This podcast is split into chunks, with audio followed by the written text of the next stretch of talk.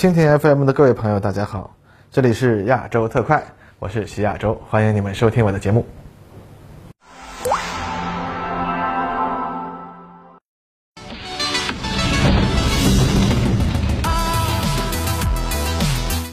各位朋友，大家好，欢迎收看咱们的亚洲特快。在我国人民欢度国庆节期间呀，美国海军的这个康涅狄格号核潜艇在南海靠近西沙海域啊发生了神秘的事故啊。据美国海军海军学院新闻网称，该艇撞向了不明的水下物体之后啊，有一十一人受伤，失去了水下航行的能力，只能一路呀在水面状态低速航行，于上周末抵达了关岛基地。而围绕着这艘潜艇的事故啊，那南海也是乱成了一锅粥。美国、英国、日本的水面舰艇密集活动，中国海空军也大规模出动到台湾西南海空域啊，期间啊可能释放电子干扰，引发台湾空军误判我方机群规模，认为啊有几十架飞机靠近啊，那顿时引起台湾媒体大哗，以为是啊大的要来了啊。那现在啊这次事件引发的各方军事反应似乎是已经告一段落，但是更大的问题已经成了房间里的大象，那就是美国人的潜艇它到底撞上了个啥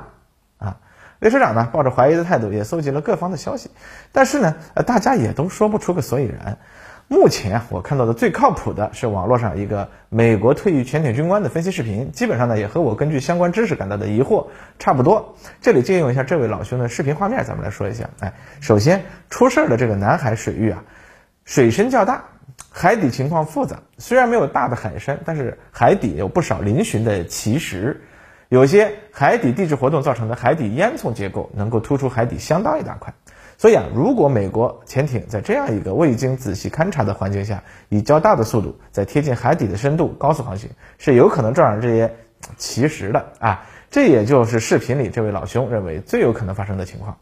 但是美国海军的消息人士已经表示，这不是撞击海底地物。哎，这个表态呢，现在不知真假。在看到潜艇实际受损情况的照片之前，我们也没法说。只能说，如果不排除撞击海底地物的可能性的话，撞击海底地物仍然是最有可能的情况。不过，网上有不少说法认为康涅狄格号的指挥台围壳受损。那赖社长也受了骗哈，在 B 站动态里转发了。但是目前网上出现的照片呢，经过核实后啊，要么是移花接木，要么呢是其他的照片。比如说，有一张照片显示康涅狄格号的尾壳前方有一块看似凹陷的图片，实际上呢是拍摄于2012年的日本。而有一张美国潜艇指挥台尾壳歪了的照片，则是一艘洛杉矶级潜艇撞击自家登陆舰的事故照片。那么，这位潜艇兵老兄啊，也说啊，如果关岛的美国居民能够拍摄几张照片，那或许才能够有更多的可分析的证据。但目前我们还没有这方面确切证据的情况下呢，就先根据这个指挥太维和受损的说法啊，先推测一下，看看还有没有别的可能性。那么油管这段视频中啊，这位老兄接下来就排除了康涅狄格号撞到民船和其他潜艇的可能啊，这个我觉得也是有根据的，因为如果发生这样的事情的话，那么被撞民船肯定会第一时间发出求救信号，事情马上就公开了。而如果撞上了其他的潜艇，当事方也不会配合美国保密，肯定啊就会变成国际事件。所以呢，这个可能性基本是排除。那么接下来就是美国有些媒体说的撞击水下集装箱或者幽灵船的可能。啊，这个可能啊，虽然有可能，但是概率呢也实在是太小了一点。要真是这样，那康涅狄格号的这个运气都赶上中头彩了。你说呀，他要是一头撞进了拉莱耶，或者一脑袋撞上了克苏鲁本尊，那也没啥稀奇了，是吧？能够在茫茫大海上相撞，最可能的还是潜艇正在追踪什么东西，或者啊被什么东西追踪。哎，于是最后问题的焦点就集中在了撞击无人水下潜航器这种可能性上了。那么油管这段视频里，这位老兄也排除了这种可能，因为当今世界上大型的无人水下潜航器的吨位通常也就是三十到四十吨，就算是俄罗斯的核动力鱼雷波塞冬，吨位也就是一百吨。当然了，还有潜艇撞击鲸鱼说啊，蓝鲸最大重量可达一百八十吨，撞击潜艇的事情也不是没有发生过。但是这位。老兄表示，他当年就碰上过撞击鲸鱼的事情。通常鲸鱼会被潜艇吓跑，远远的躲开，但是偶尔呢也会发生躲避不及的情况。但撞击时，除了声纳兵会吓一跳啊，其他人呢都没感觉啊，更谈不上受伤了。他据此认为，即使是三四十吨的潜航器，一万吨的潜艇一头撞上去啊，应该也是基本没啥感觉，还是只有声纳兵会吓一跳。据此，他认为呢，无人水下潜航器也可以排除。不过呢，啊，列车长查了一下资料，会觉得呀。这事儿或许没那么简单啊！据网上公开的关于水下潜艇碰撞的数据分析的论文，实际上潜艇相撞这事儿吧，有点像交通事故。用车头主动撞击的一方，驾驶员受伤的可能性低于被侧面撞击的一方啊。原因也很简单，潜艇头部通常比较脆弱啊，即使是美国的单壳体潜艇，头部也有声纳整流罩，这是一个非耐压的部分。因此呢，在当头撞上的时候啊，碰撞的能量首先会让艇体结构变形，碰撞能量呢转化为艇体结构的内能，而传递到人员和内部设备的能量呢就会较低了。但是在侧面被人撞击的。一方由于耐压壳体很结实，基本没怎么变形，于是动能就会老老实实的传递到艇内，直接作用于艇员和艇内设备上。艇员因为瞬间过载，就很容易受伤了。最后，潜艇的碰撞速度也十分重要。按照论文的一个简单结论，十五节是一个临界值，在这个航速以上的撞击很容易导致艇员伤亡和艇体结构的破坏。在这个航速下，撞上水下物体的情况下，艇体长度约十分之一范围内的人员。会容易出现伤亡，所以呢，我们假设这样一种情况，就是康涅狄格号在没有发现头顶上有一个三十吨的大铁球的情况下，以较大的速度快速上浮，结果一头顶在上面，那么这时候就有可能导致艇内部分人员因为突然出现的过载而受伤，受伤人员呢可能集中在碰撞区域附近的艇体内，而海狼级核潜艇的指挥台围壳下方就是潜艇的作战指挥室啊，正是潜艇人员比较密集的舱段。那依据这些知识，社长的想象力呢就开始信马由缰了啊！可以想象，可能当时美国艇长下令，啊，潜艇快速上浮到一个比较浅的深度，于是呢，所有的艇员做好准备，随着舵令的执行，潜艇的地板开始倾斜起来，所有的艇员手脚顶住周围的舱壁或者抓住把手，然后突然之间一声巨响，一个三十吨的大铁球撞在了指挥台尾壳上，动能呢顺着舱壁直接向下传递，指挥室内的十几个人顿时被震得七歪八倒。其中呢，少不了有胳膊腿骨折的啊，一帮人躺在地上啊，大声呼叫。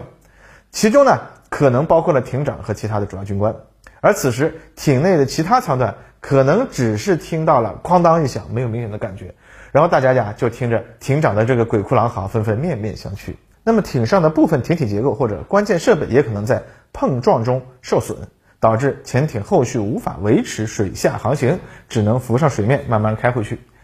这个呀，可能就是当时康涅狄格号上发生的实际情况。哎，那么列车长的想象力从这里啊就继续蔓延开去了啊。康涅狄格号可能撞击的是一个什么样的铁球呢？哎，首先我们要考虑，这是一个呀能跟上正在以较高的静音航速航行的海狼级核潜艇的水下航行器。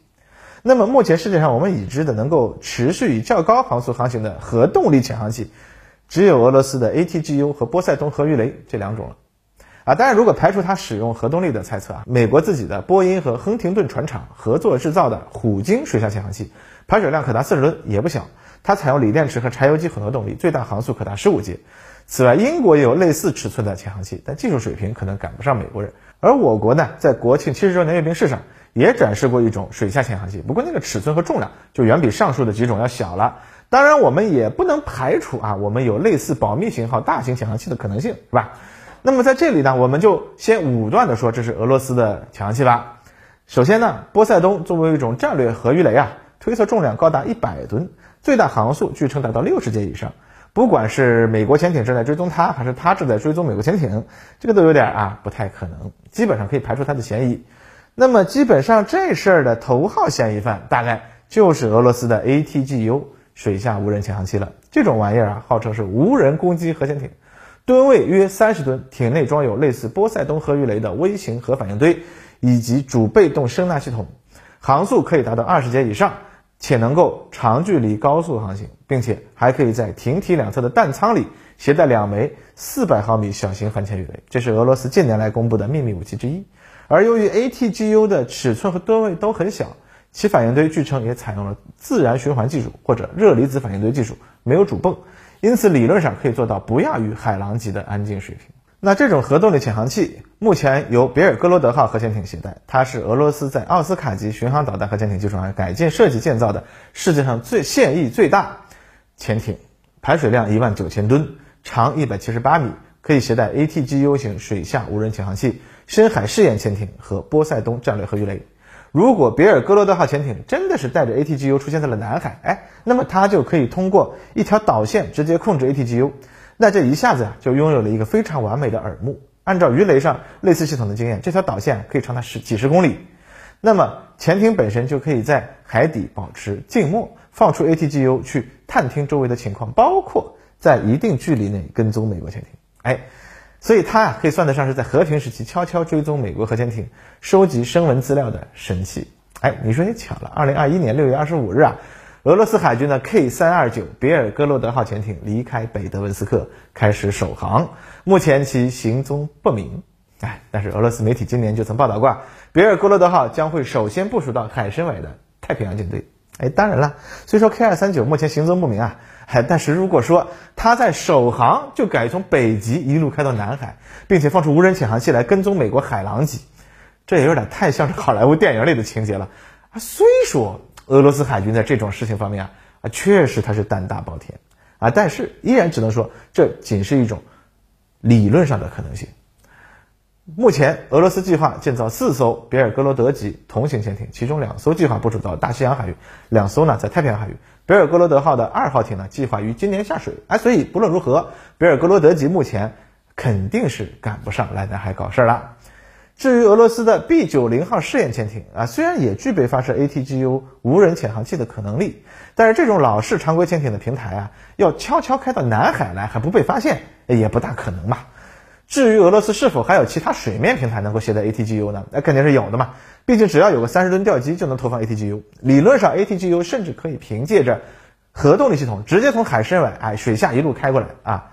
呃，所以呢，这就带来了另一个问题：究竟是 ATGU 正在跟踪美国潜艇，还是美国潜艇正在跟踪 ATGU？因为无人潜航器理论上来说啊，应该是无法进行远距离遥控的。如果没有母船通过导线来进行控制。它顶多每隔一段时间浮出水面，通过卫星把自己刚刚收集到的情况发出去，然后接收下一阶段的行动指令，因此无法执行复杂的水下任务。所以呢，它更可能是正在根据指令进行自主的远距离巡航。此时水下潜航器的航路固定，也不会走太复杂的航线。所以呢，这件事儿更可能是康涅狄格号正在跟踪 ATGU，并企图收集其声纳特征。啊，毕竟别人家的小美女傻乎乎的在那里遛弯儿，美国海军的痴汉那一定是把持不住要跟上去偷看一番的冲动的啊！